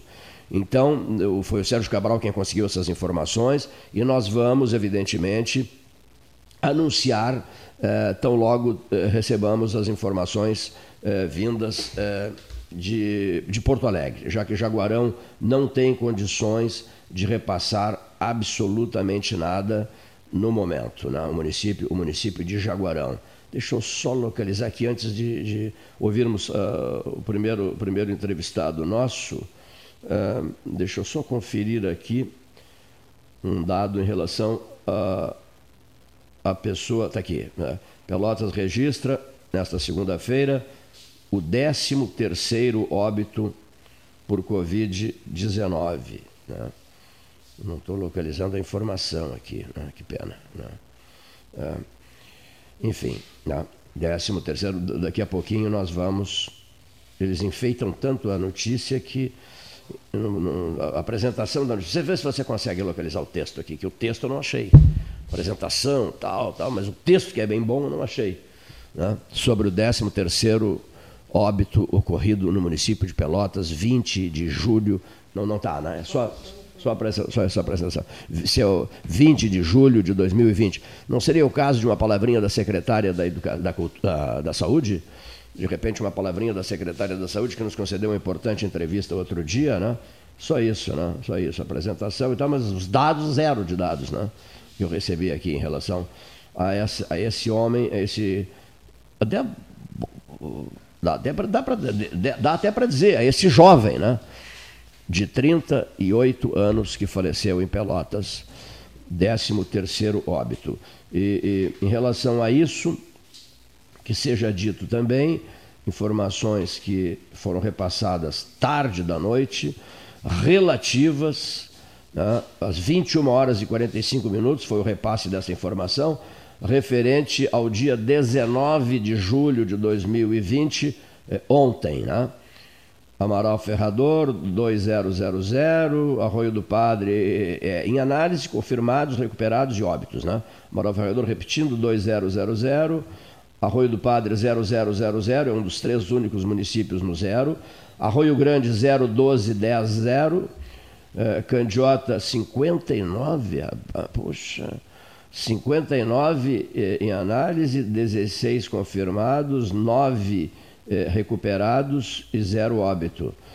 Canguçu, 0, 57 confirmados, 39 recuperados e 2 e 2 óbitos. Eh, Capão do Leão, 14. Não, não, não, perdão, perdão, perdão, perdão. 10. Capão do Leão, 10 em análise, Capão do Leão 10 em análise, 26 confirmados, 12 recuperados, 0 óbitos. Cerrito, 0000, um dos três municípios no zero total, né? ausência de Covid. Chuí, 4 em análise, 8 confirmados e 8 recuperados. Erval, 8 em análise, 2 confirmados e 0 eh, zero recuperados e 0 óbitos. Jaguarão, seis em análise, oito confirmados e três óbitos. Não, não, não, seu Cleiton, só um pouquinho. Jaguarão, três, três recuperados. Bom, e aí consta zero óbito, né? Bom, o próprio Cabral já tinha me dito. Esse casal estava morando em Porto Alegre. Portanto, esse casal de Jaguarão, ela será sepultada hoje à tarde em Jaguarão, mas uh, ficará na, na, na listagem de óbitos de Porto Alegre. Então, aqui vai continuar zero, né? Jaguarão, eu só vou repetir aqui de novo 011, mas meu Deus do céu. Jaguarão, vou repetir aqui, me perdoem. Jaguarão, 6 seis, em análise, 8 confirmados, 3 recuperados, 0 em óbitos, porque o casal vai constar como habitantes de Porto Alegre. Morro Redondo, 19 em análise, 1 confirmado, zero recuperados e zero de óbitos. Até poucos dias atrás, o Morredão estava zerado em tudo, né? Lembra disso? Lembro, tava, tava lembro disso, tudo, né? inclusive né? foi feito testes é. com as pessoas que estavam de, ligadas diretamente ao é. movimento da, da, da, parte da cidade, ali, da é. parte central da cidade, e no total eles fizeram testes com 24 pessoas e todas elas deram negativas.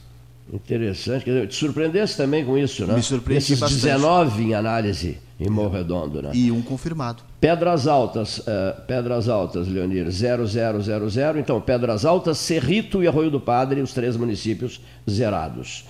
Pedro Osório, 2, de um passou para 2 em análise o resto 000. Pelotas, 92 em análise, 597 confirmados, de novo aqui, Pelotas. Vamos lá, Pelotas. 597 confirmados, 376 recuperados. O, o nosso amigo de, defende uma barbaridade os, os, os negativados. Né? Sim, eu... Vamos lá, repetindo Pelotas. Pelotas 92. Tiago Nunes. Isso, Tiago Nunes. Nosso amigo Tiago Nunes. Pergunta Se preocupa uma barbaridade com os recuperados. Em Tiago, 376 recuperados em Pelotas. 12 pessoas faleceram, 12 óbitos. 13, 13, com o de hoje, 13. O senhor de 38 anos, 13 óbitos. Senhor não, né? Jovem. Um jovem. Jovem, né? 38. Depois de Pinheiro Machado, vamos para.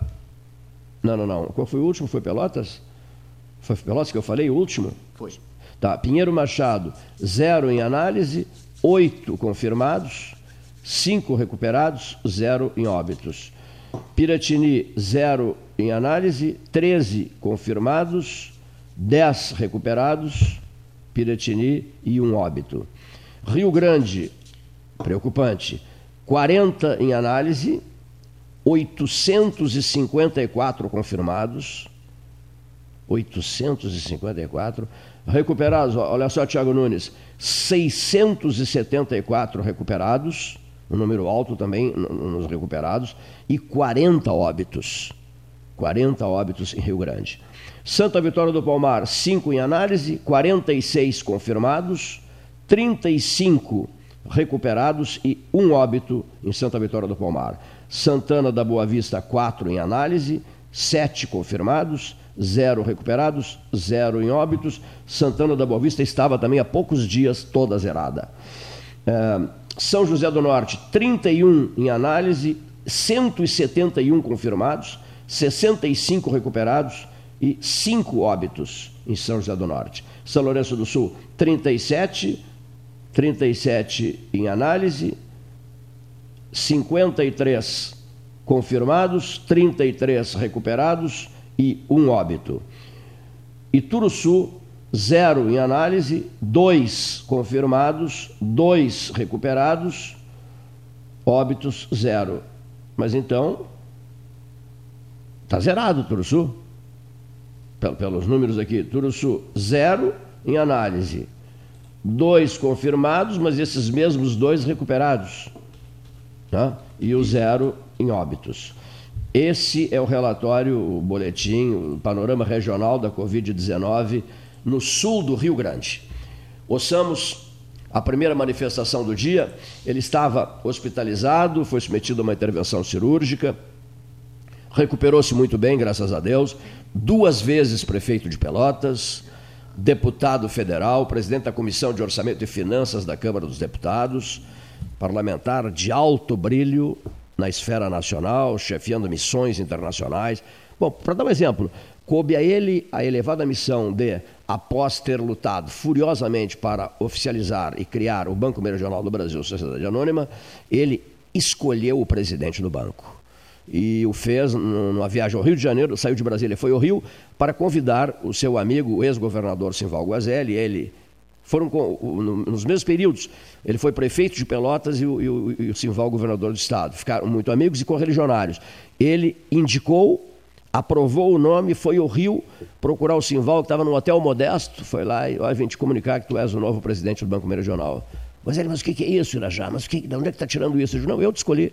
Eu vim aqui te comunicar, o teu nome foi aprovado e vim te comunicar que tu és o novo presidente, serás o novo presidente do Banco Meridional do Brasil. Isso é Irajá Andara Rodrigues, um homem que brilhou intensamente na cena nacional. De volta depois do hospital, da cirurgia, as mil maravilhas, graças a Deus. Doutor Irajá, Andara Rodrigues, duas vezes prefeito de Pelotas, deputado federal.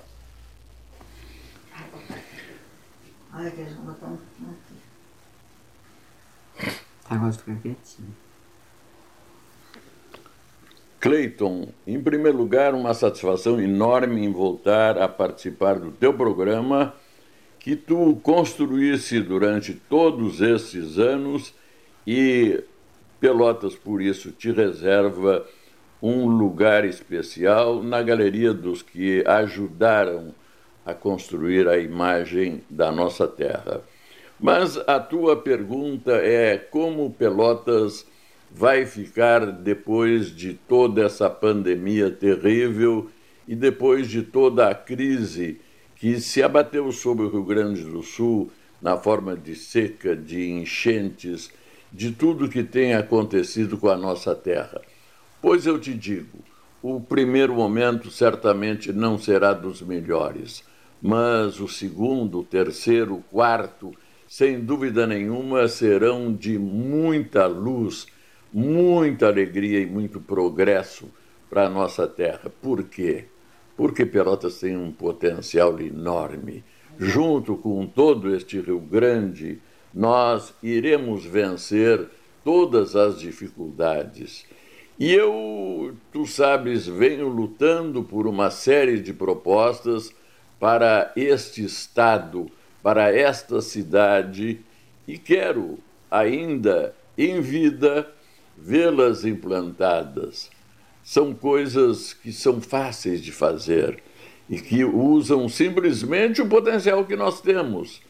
Esta cidade maravilhosa tem um potencial na área turística extraordinário. Nós vamos ter que utilizá-lo de maneira a trazer, no primeiro lugar, um ponto de atração para a nossa cidade e a nossa região. Um grande parque temático gaúcho, como eu venho sonhando há tantos anos e tentando construir. Pelotas vai ter que fazer isso.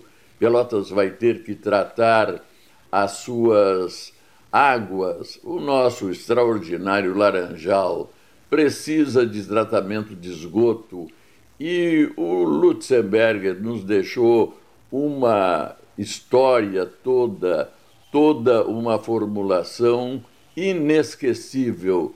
Ali no trato do esgoto da Guabiroba, ali perto da rodoviária, esse sistema é barato e dá para fazer o sistema não tradicional, mas o sistema muito mais ecológico, como ele sonhou e colocou em execução para nós em Pelotas. Isto vai ter que acontecer para que Pelotas tenha um laranjal uma água onde dê gosto a gente se banhar.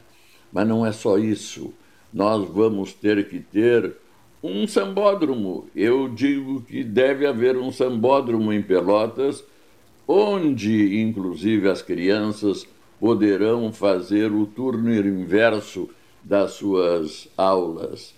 E no Rio Grande do Sul, mais do que tudo isso, vamos ter que fazer a junção na extraordinária hidrovia do Mercosul, a ligação que nós temos por obrigação fazer, sonhada por Luiz Alves de Lima e Silva, que nos deixou escrito isto como uma necessidade inadiável.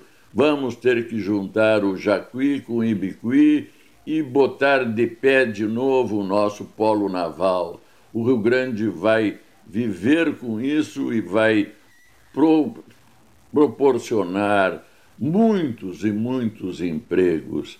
Nós vamos ter que fazer surgir a exploração da nossa extraordinária bacia de Pelotas, porque daqui a 20 ou 30 anos o nosso petróleo não vai valer mais nada. Então, enquanto ainda vale, nós temos que fazer uma grande mobilização política para que tenhamos a utilização do nosso petróleo.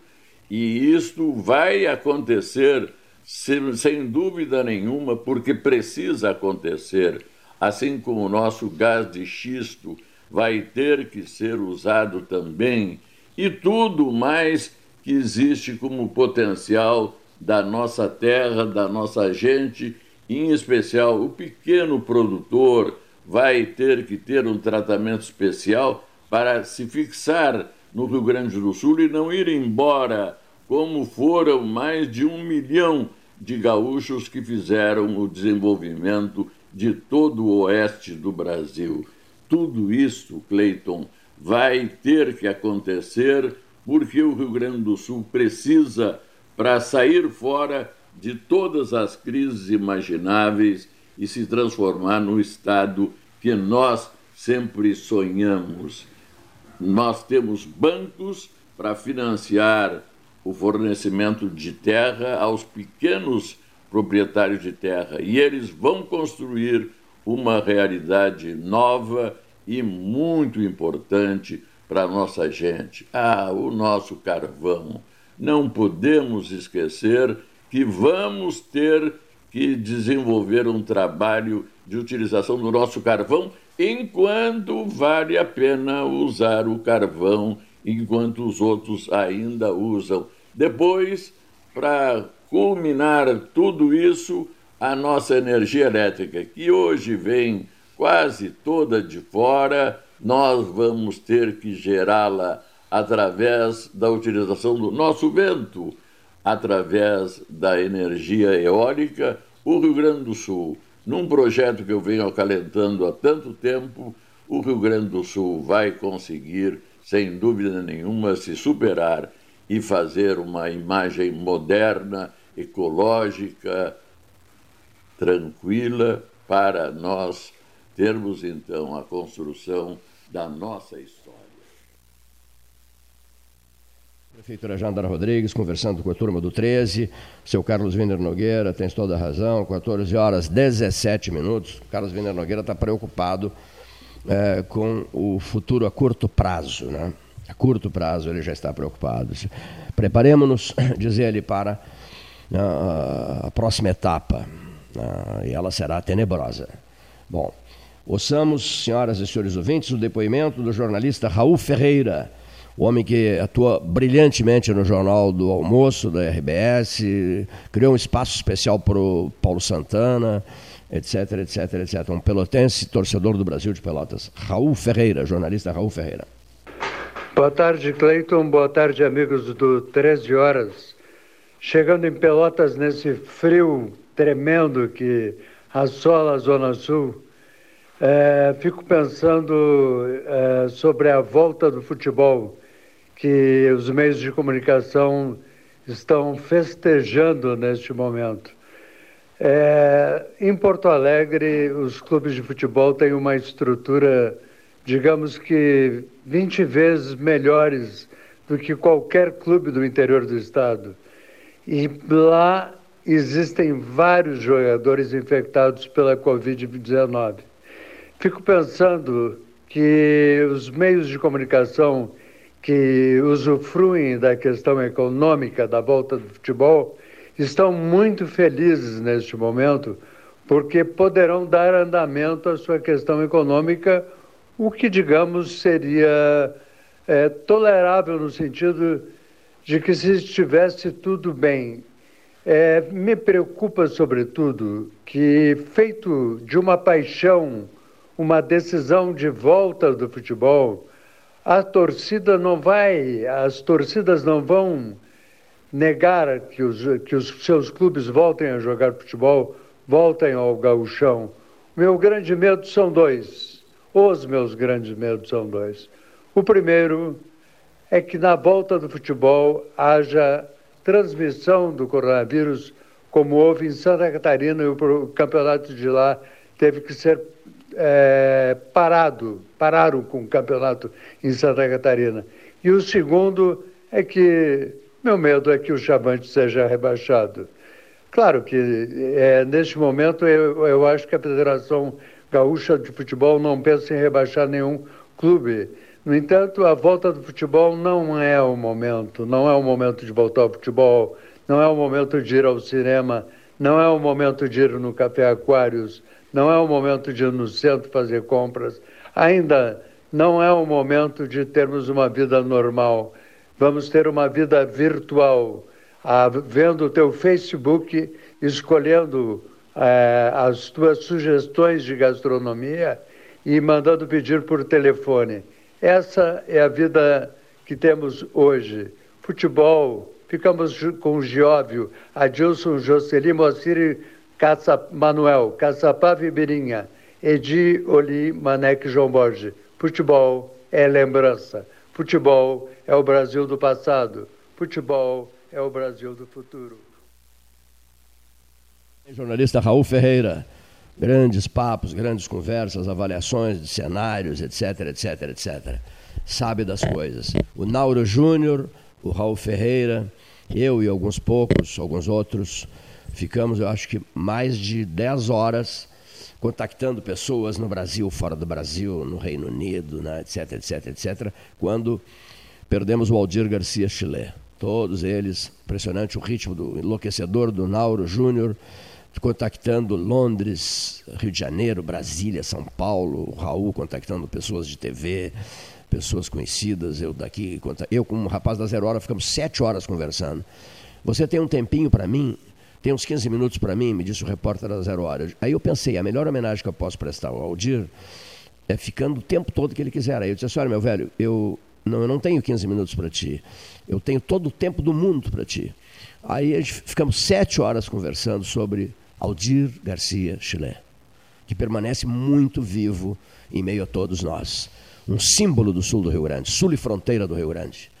Eu, eu, te, eu viajei para São Paulo e assisti os dois títulos nacionais do Aldir, vencedor da Bienal da Literatura Brasileira. Ganhou duas vezes e eu estive lá nessas duas oportunidades. Enfim.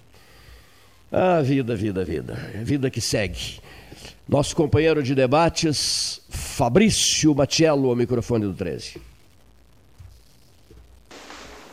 Boa tarde, amigo Cleiton. Boa tarde, ouvintes do 13 Horas. Eu acho interessante, importante que, enquanto não se, não se avança na ciência, porque a ciência mostrou que não sabe absolutamente nada sobre o coronavírus, acho importante que nós tomemos os cuidados necessários sem pavor, sem terror, como por exemplo usar máscara. Usar máscara não fará mal para ninguém, prevenirá inclusive quanto à gripe comum e quanto a outras doenças próprias do inverno. Mas como a ciência não sabe nada e como nós estamos cheios de palpiteiros por aí, vou dar meu palpite também. Agora, dentro de uma área um pouquinho mais afeita a mim, que é a área do direito. Eu não consegui entender ontem, ao ver uma reportagem sobre a obrigatoriedade do uso de máscaras e sobre a imposição de multas, penalidades às vezes severas em certos casos para quem descumprir a, o decreto. Eu não consegui entender por que a Guarda Municipal, na reportagem, ao abordar as pessoas, estava armada assim que parecia que ia para uma guerra. Eu vi um dos agentes abordando um senhor ou uma senhora, não, porque não, não se via o rosto exatamente, com uma arma na cintura, e não há mal nenhum nisso, porque é da função, e dois outros agentes, e pelo menos um deles com uma arma longa, um rifle, algo assim.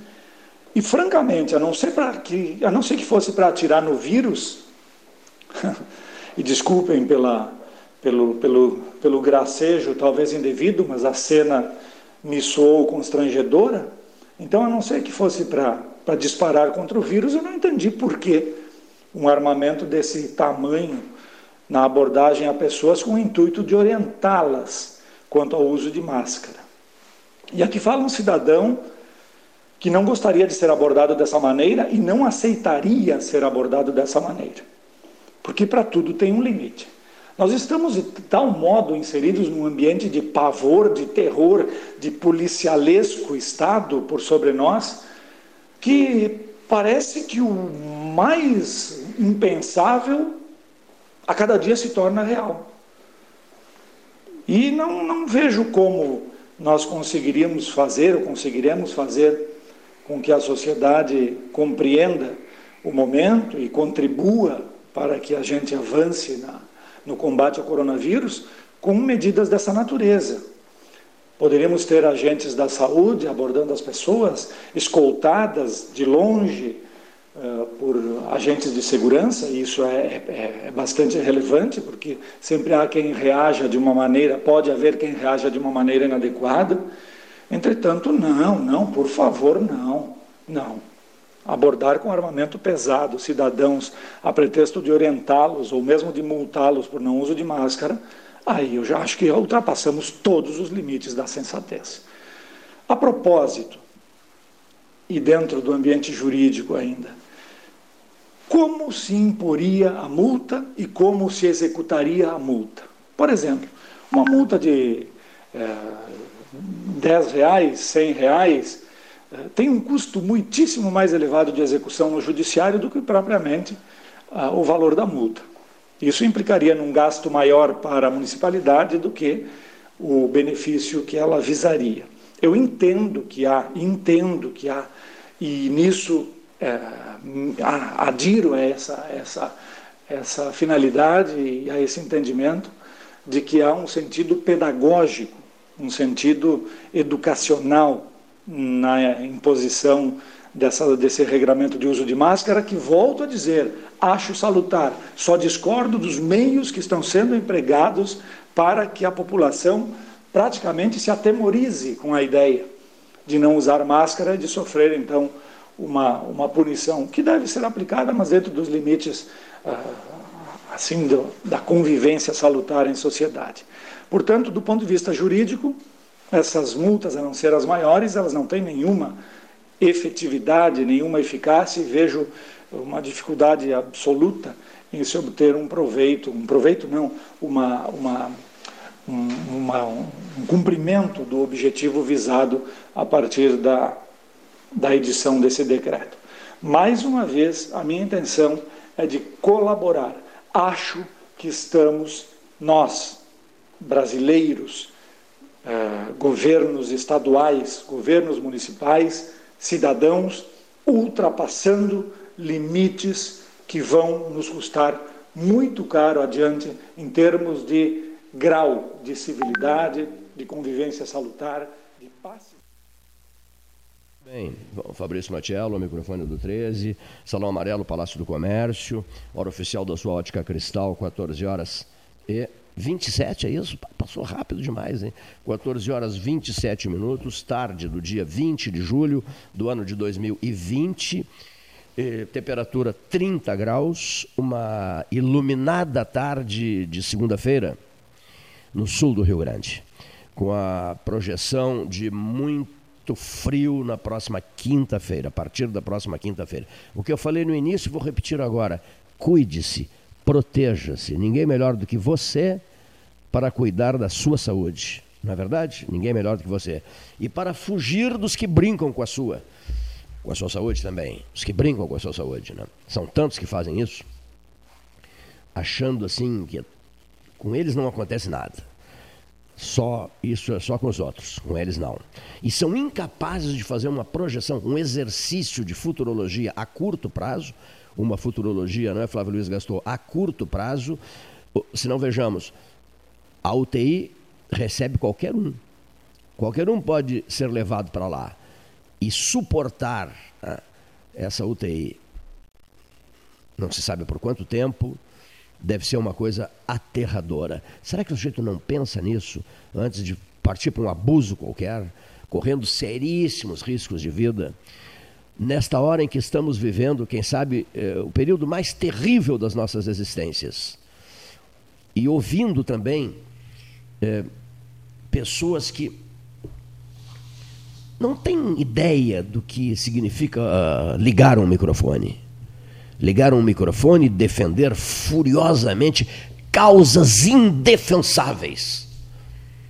Como o locutor que disse: Vejam os campinhos de futebol no entorno da metrópole, tal, tal, tal. A gurizada está jogando, rindo, faceiros, felizes, respirando ar puro. Deixe a meninada jogar e deixe também os jogadores do galchão entrar em campo e participar do campeonato do Rio Grande do Sul. Meu Deus do céu. Sabe o que eu fiz? desliguei o rádio. Eu não tenho mais paciência para suportar, para ouvir certas coisas. Se o camarada, Delgar já dizia isso, se o camarada, aliás, nós vamos ouvir Delgar Soares, Fernando Alessa Freitas nos próximos dias, uma seleção de vozes feita pelo Paulo Gastão Neto, as vozes de ouro do rádio, né? figuras notáveis daqueles anos 70 e anos 80. Para dar dois exemplos, né? o vozeirão de Jandir Barreto, o seu correspondente titular, a entonação necessária dada de acordo com a, com a importância da notícia, o vozeirão do Jandir Barreto, o seu correspondente titular. Enfim, o brilho intelectual de um Delgar Soares, de um Fernando Lessa Freitas. Então, eu, eu aprendi com eles, garoto ainda, eu tinha 17 anos. 17 anos. Eles me chamavam de gurizinho. Gurizinho, muito cuidado ao usar um microfone. É uma arma poderosíssima. Use-o voltado para o bem. Que esse microfone, que as frases ali pronunciadas estejam voltadas para o bem. Eu tenho seguido à risca essa lição deles. Então, quando eu ouço um imbecil qualquer fazendo pregações inconsequentes e irresponsáveis, e eu não tenho como reagir, como é que eu vou reagir? Vou, vou começar a dar soco dentro do carro? Não. Eu simplesmente desligo. Silêncio. Fico me lembrando, fico lembrando do Erval. Também aprendi essa frase no Erval. Seu Cleiton, o silêncio aqui é uma prece.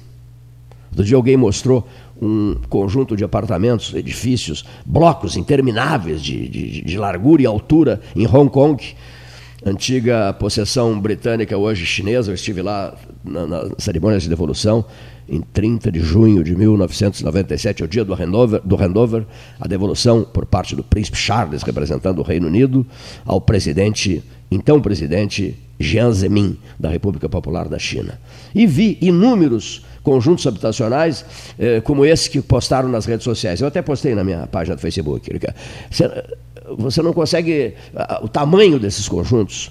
Né? Acho que o senhor, se, se resolve concorrer a alguma coisa, já sai eleito dali. Os vizinhos o elegem. Né? É uma coisa assustadora.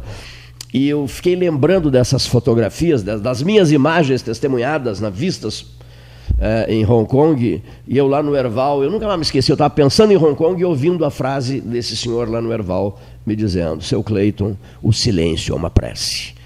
Isso é ouro em pó. E nós aqui do Erval temos o silêncio. Aí vem aquela maldade de terceiros que diz assim: Erval, uma cidade pronta. Está pronta mesmo, né, aqui, ó. mas se tem uma paz extraordinária no município do Erval. Eu acho até que eu vou me associar ao Erval, Paulinho Alves, já que tu, tu lideras tanto Pierre Machado com essa história de a cidade mais gelada do mundo, do, do Brasil do Brasil. Parece que até o presidente da Associação Amigos do Inverno, Oscar José Magalhães, já está sendo convidado para uma palestra em Pinheiro Machado e tal. Já que vocês todos estão pendendo para Pinheiro Machado, eu gosto muito de Pinheiro. Tenho profundos laços de afeto com Pinheiro. Mas eu vou ter que ajudar o Erval, né? não acha, Leonir? Eu vou ter que puxar essa brasa para o lado do Erval. Eu sei que vocês têm cordeiros maravilhosos, um assado de cordeiro, mas Erval também tem. Eu acho que eu vou lá para a beira da piscina gelada do Erval, gelada o ano todo, 364, 65 dias, e vou começar a defender o Erval, o Erval agora a partir da próxima quinta-feira, quando começar a esfriar. Fernando Rafael, da Sigma Meteorologia, nos passe informações sobre Erval e Pinheiro, que eu acho que eu vou começar a defender o Erval. Vou assumir as rédeas desse putranco, né, e que sairá gritando e defendendo com a bandeira erguida o município do Erval. Já outros, como Cibarino Dávila e o, e o, e o Carlos Wiener Nogueira, dirão, o, o Gustavo Isaacson faria o mesmo, Ipiratini, seu Cleiton. Não, não, o Gustavo defende o Erval. O, de, o, Gustavo defende o Erval. E o Cimarino e o, e o, e o Carlos Wiener Nogueira di, di, dirão, mas Ipiratini, meu velho.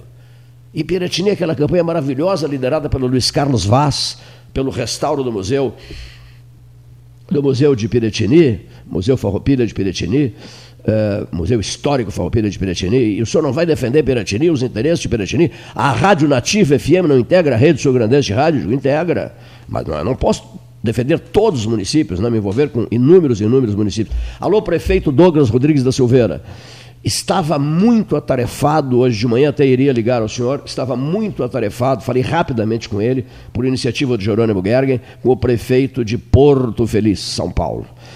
Hoje ele estava um festival de reuniões, etc, etc, mas no momento certo ele irá conversar conosco. É um município modelo, por isso não falou hoje, é um município modelo uh, no país, não só em São Paulo.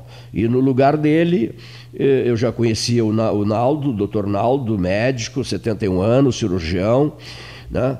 71 anos, prefeito de. Do, perguntaram muito o partido político dele, né? O MDB, ele é MDBista, mas o vice-prefeito é do PP, do Partido Progressista. Naldo Vigert, prefeito de Santo Augusto, para você que ligou o rádio há pouco. 14 mil habitantes, 10 mil eleitores. Cada deputado, filho de lá, sai com 3 mil votos de lá e vai buscar no resto do Estado. Então, Santo Augusto tem dois deputados federais, feder, dois, hein? Jerônimo Gergen, amigo meu, Pompeu de Matos. E outro amigo meu, que eu admiro uma barbaridade, desde uma frase que ele pronunciou aqui, desde que ele esteve aqui há muito tempo, há muito tempo. Ele é muito amigo do Sartori, o Zé Sartori, e, são amicíssimos. E, e, o Sartori me apresentou a ele. Né? Então, eu me tornei amigo do Hernani Polo. Depois ele veio aqui às 13 horas. Aí sentou-se aqui e disse assim: Olha aqui, tu quer saber de uma coisa, Cleito? Eu sentava no banquinho ao lado da vaca na hora de tirar leite para mandar para o tambo. Eu achei notável aquela frase, me apaixonei por aquela frase. Eu sentava no banquinho e ficava ali tirando leite né, para mandar para o tambo lá em Santo, em Santo Augusto. Né? A origem dele, ele não nega a origem, é de uma humildade, de uma simplicidade extraordinárias. Isso se chama Hernani Polo, que é o deputado estadual, também eleito por lá, iniciou com um processo na faixa de 3 mil votos e chegou à presidência do Parlamento da Assembleia Gaúcha. Ele é o presidente da Assembleia Legislativa do Rio Grande do Sul. Só para o eleitor pelotense, rio-grandino, etc, etc, etc, bagiense, né, e por aí vai. Não, Bagé tem um federal, né, que é o Afonso Ram, tem um estadual, que é o Luiz Augusto Lara, tem outro estadual, que é o Luiz, que é o Luiz Fernando, do Partido dos Trabalhadores, né, é, que vai concorrer. É, é, não, o que, que tem Pelotas? Pelotas quanto tem? Tem, tem o deputado Daniel Treziak, é isso? E, e estaduais, o que, é que nós temos? Fernando Marrone, deputado estadual. É, me ajuda, às vezes dão, dão branco, né? Nós temos, nós temos. Ah, não, pelo amor de Deus, olha aqui, ó. Nós temos, vamos lá, deputado federal Daniel Treziak, do PSDB. Nós temos o, ex-prefeito de Pelotas, Fernando Stefan Marrone, do Partido dos Trabalhadores, né, do PT. Já foi deputado federal, foi prefeito de Pelotas. Uh, são os parlamentares, os, os, os, deputados pelotenses. Né? Uh, já vamos completar a, a, a listagem aqui. Às vezes dá um branco, né? Às vezes dá um branco, né? O ex-presidente da Câmara de Vereadores de Pelotas, deputado estadual.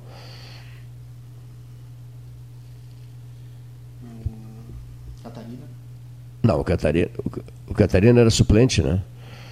O Catarina era suplente. Ah, pelo amor de Deus, do PSDB, foi presidente da Câmara de Vereadores de Pelotas. Foi presidente da Câmara, trabalha com ele o Pablo Rodrigues. Né? Mas que coisa, rapaz. Bom, não gosto quando acontece isso. Né? Marrone, vamos lá, vamos adiante. Uh, vamos adiante. Daqui a pouco eu pego o celular aqui. Brilha, daqui a pouco brilha. É, é muito complicado, né? É muito complicado. Bom, mas enfim, já repassamos as informações uh, do prefeito de Santo, de Santo Augusto. Repassamos as informações do prefeito de Santo Augusto. Uh, estamos encaminhando o fecho. O Viana, cara. Viana, Viana, Viana, Viana, Viana, Viana, Viana. Não lembraste do Viana? Deputado, deputado Luiz Henrique Viana, ex-presidente da Câmara de Vereadores. É que assim, é queima-roupa às vezes. Eu tenho aqui sobre a mesa, acho que umas 50 folhas com anotações, coisas que, coisas que eu deveria radiofonizar e que não foi possível, não houve tempo, né? Não houve tempo, né? É, é muita informação. Olha aqui, ó é muita anotação. Aqui, ó. Olha aqui, por exemplo, uma, uma aqui, ó. Síntese, obrigado, obrigado, Marchand, Marco Marchand. Olha aqui, ó. Uma frase, dentre as frases uh, para profunda meditação, as pessoas que se aprofundam, se aprofundam num fervor litúrgico, né? É, e que ficam fazendo leituras sobre a vida e a morte, etc, etc. Olha aqui, ó, e se aprofundam nisso. Morrer com todos os mortos, viver com todos os vivos. Olha só, hein? Bom, seguindo uma outra, uma outra informação dentre tantas que já chegaram. Somos interioranos, por isso mesmo, na visão da capital, devemos fazer o nada aparecer. Ah, interessante, hein? De tão pouco, de tão pequeno que somos na visão dos metropolitanos, né? quando os interioranos, os, os, que, os que não existem na visão da metrópole, Quando se dirigem para a metrópole, o que, que eles devem fazer? Devem fazer o nada aparecer. Até o nada tem que aparecer. Para destacar-nos e para destacá-los. Medidas restritivas, uma outra mensagem aqui. As medidas restritivas vêm desde 15 de março. Pensaram no pior cenário, ficaram imaginando no mês de março o pior cenário, deveriam tomar medidas preventivas, tinham todo o tempo do mundo para se preparar, março, abril, maio, junho, antes que o inverno rigoroso chegasse, e depois de mais de quatro meses de isolamento, continuam discutindo as UTIs, a falta de médicos e de enfermeiros, do serviço de enfermagem, etc. Continua-se no Rio Grande do Sul discutindo UTIs. Né? E nós estamos em julho, no pique da pandemia e com o frio programado para a próxima quinta-feira. Março e abril. Eh, eram UTI, tínhamos UTIs ociosas. Em maio, o FIPEL fez aquela pesquisa, 0,05% da população estava infectada, que era um índice mínimo, né? Um índice mínimo é, em maio, mas o isolamento foi mantido. Quando a população estava infectada, 0,05%, foi mantido é, o índice mínimo, foi mantido o isolamento, foi mantido o isolamento. E agora estamos em julho, no pico do inverno, vivendo essa dificuldade toda. Né? Enfim, são leituras que precisam ser feitas diante do cenário que ora se apresenta. Né? Senhoras e senhores ouvintes, falamos demais. Acho que informamos o suficiente, o que estava reservado para o dia de hoje. Vamos ouvir depois, na sequência, no 13 de amanhã, Marcelo Antunes Rax, Maurício de Abreu e Lima Guimarães, Ivon Carrico de Brasília, Antônio Carlos Baquieri Duarte de Rio Grande, e eu não estou localizando. Essa fala do professor João Manuel King, uma das figuras importantes da mesa 13 horas, essa fala não foi localizada pelo Leonir Baade, né? E entende o Leonir que essa fala já foi radiofonizada há mais de uma semana. Pelo que, fazendo a leitura e reexaminando aqui as nossas agendas de trabalho, eu vou pedir de público ao nosso estimado professor eh, João Manuel King um, um, um comentário bem atualizado sobre o momento que se vive em Pelotas, especialmente. Né? Quero agradecer aos que estiveram conosco até o presente momento. Estava com muita vontade de entrevistar o Dr. José Antônio Leivas Lang a propósito de jogadores do Brasil e do Pelotas, né? É, digamos assim, positivados, o que simplesmente inviabilizou o clássico Brapel. Não se sabe quando, vamos, vamos, vamos presenciar o Clássico Marvel. Também estou com muita vontade de ouvir Volney Castro, companheiro de memoráveis transmissões nacionais, estaduais, internacionais. Na visão dele, esse momento que a gente está, está vivendo. Né? Queria muito ouvir o Volney Castro. Se ele quiser, ele mora na praia, mora no Laranjal, poderá fazê-lo pelo telefone. Estaremos à disposição. O, Leonir e o Gastal vão tentar localizar o Volney Castro. O prefeito de Porto Feliz hoje estava enredadíssimo, ou fica melhor, atrapalhadíssimo com a sua agenda lá no interior de São Paulo, a, se não me engano, cento e poucos quilômetros da capital. Né? O município, o pequeno município de Porto Feliz. Nós temos no Rio Grande do Sul um Porto Alegre, é isso não? E em São Paulo, um porto feliz. Boa tarde, ouvintes.